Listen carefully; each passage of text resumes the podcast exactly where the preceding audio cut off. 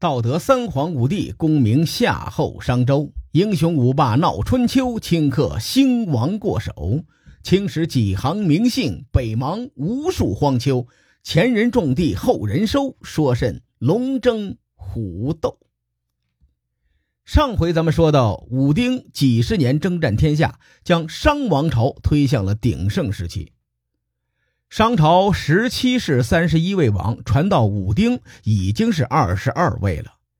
鼎盛的商朝，在后面九位商王不懈的努力下，是老太太过年，一年不如一年，麻袋换草袋，一代不如一代。王位传到第二十九位王，也就是文丁这一代上，商朝的实力已经大不如前。周边的小部落再次蠢蠢欲动。与此同时呢，商朝内部神权也日渐强大起来，神棍们渐渐的左右起商王朝的治国决策。内忧外患之下，文丁借鉴武丁的联姻政策，将自己的女儿太任嫁给了王朝西部周族部落的首领季。太任嫁给季历这个事儿是千真万确的事实，这俩人真的是两口子，只是太任的身份众说纷纭，现在也没有什么定数啊，咱们暂且略过，也别管别人的媳妇儿的身份之谜了。总之啊，文丁是通过联姻的手段拉拢了周族的势力，同时呢，继续授权季历征伐大权。文丁就命令季历。率兵西征，镇压那些蠢蠢欲动的义渠等部落。有句话叫做“上无不治，臣无治贤”。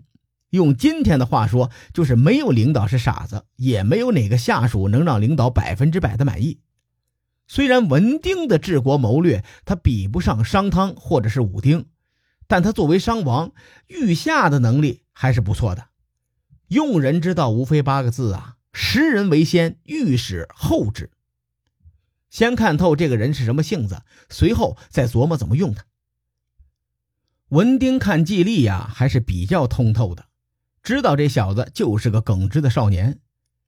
季历作为西北大汉，性情还是很淳朴的，加上那个年代，人们相对呢比较单纯，没经历过太多的勾心斗角，所以文丁略施恩惠，季历美的就屁颠屁颠的。拎上刀就上阵杀敌去了。季历南征北战的那些事儿啊，《竹书纪年》都有记载，说他征伐鬼戎、征伐燕京、征伐这、征伐那，基本上中国北部或者是西北方这些小部落被他打了个遍，算是商王朝的当家红棍。当时于武荣攻打殷商，于武它是个地方，荣是外族的意思。相当于居住在今天山西长治县的外族入侵，季历呢率兵过去，把对方叮当一顿暴揍。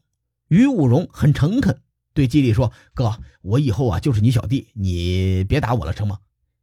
但值得注意的是，于武荣向季历投降，却不是向商朝，也就是说，我于武只服你一个人，季历。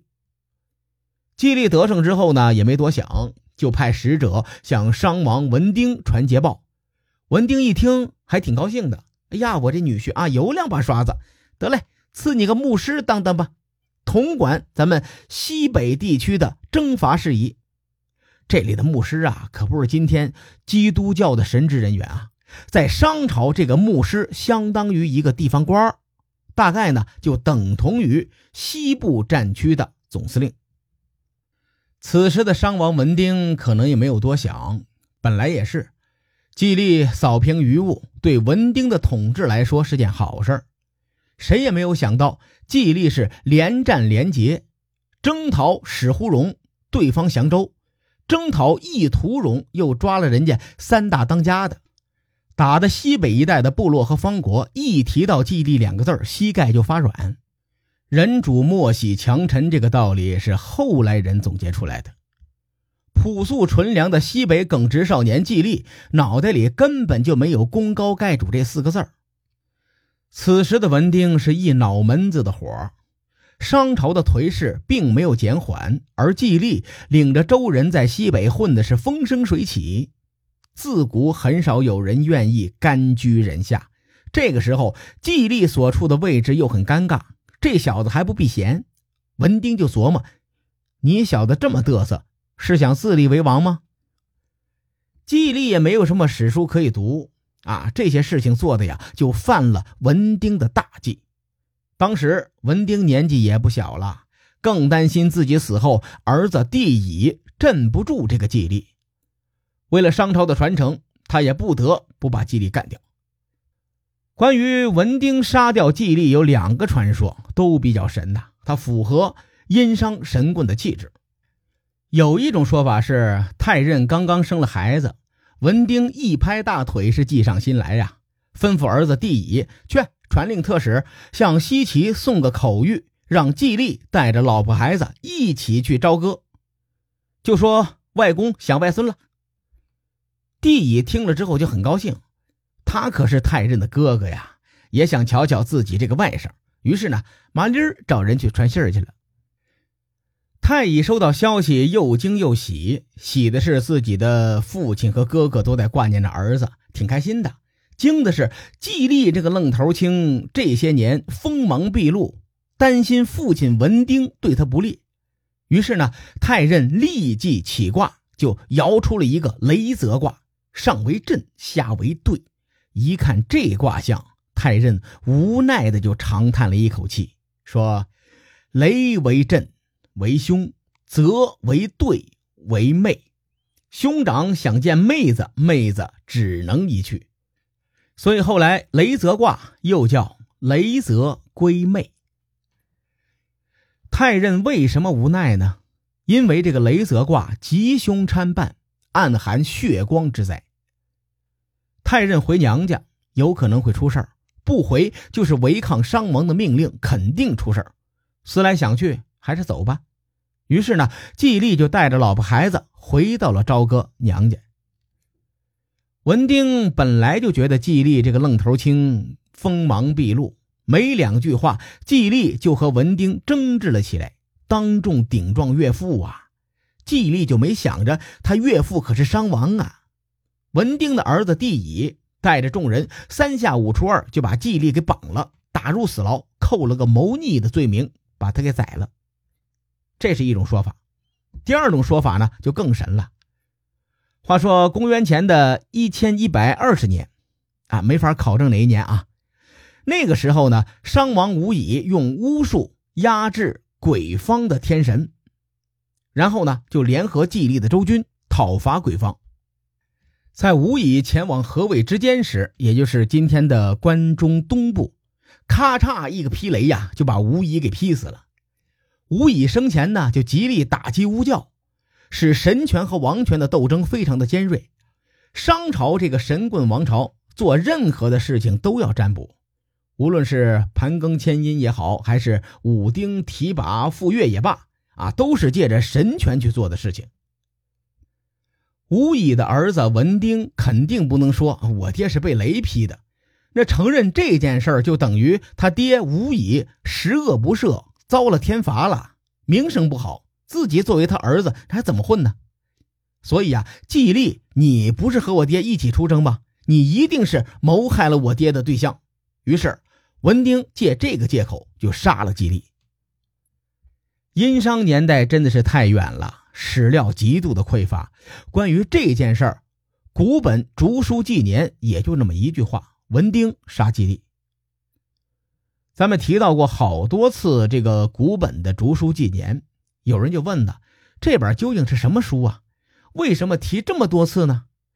《竹书纪年》呐，是一本战国时期的编年体的史书，西晋咸宁五年被盗墓者从魏襄王的墓中盗出。原件在宋朝的时候就丢了，只有一些副本保存。后来被王国维等人呢重新的发掘整理，校对出了古本的内容。这本书对先秦历史有很高的历史价值啊，而且里面记载的都是血腥史和战争史，历史观和儒家思想很有冲突。比如《竹书纪年》中记载：“西尧得衰。”为舜所求也，舜求尧于平阳，取之地位。《论语》也好，《史记》也罢，都是说尧把王位禅让给了舜。《竹书纪年》则说，尧老了之后啊，被舜囚禁在平阳，篡夺了王位。你看这种离经叛道的言论，儒家莘莘学子不把他烧了才怪呢。但从我们今天的历史观来看啊，《竹书纪年》中很多呀都是可以相互印证的一些事实，对历史研究非常有价值。《竹书纪年》中有记载说，文丁杀季历这件事儿可信度还是很高的。从季历功高盖主的事实来看，文丁的确有杀他的动机。文丁杀季历，为儿子扫除了一个隐患。在季历死后的两年，文丁也是一命呜呼，而他的努力并没有阻挡商朝的衰落，反而为王朝的覆灭埋下了伏笔。因为季历的儿子名叫姬昌，史称周文王。周文王这辈子不是在讨伐商朝，就是在准备讨伐商朝。文丁在位十多年，传位帝乙。帝乙在位二十多年，终于将接力棒传给了帝国的最后一位商王帝辛。说到帝辛这个名字呀，很多人可能有些陌生，但是提到他的另一个名号，那是无人不知、无人不晓啊。他的另一个名号就叫做商纣王。书海沉沉浮浮，千秋功过留与后人说。我是西域说书人介子先生。更多内容，请搜索关注微信公众号“伯乐灯”，与更多听友交流互动。伯乐灯将定期为粉丝发放福利。愿我们的存在让您对明天更有期许。咱们后会有期。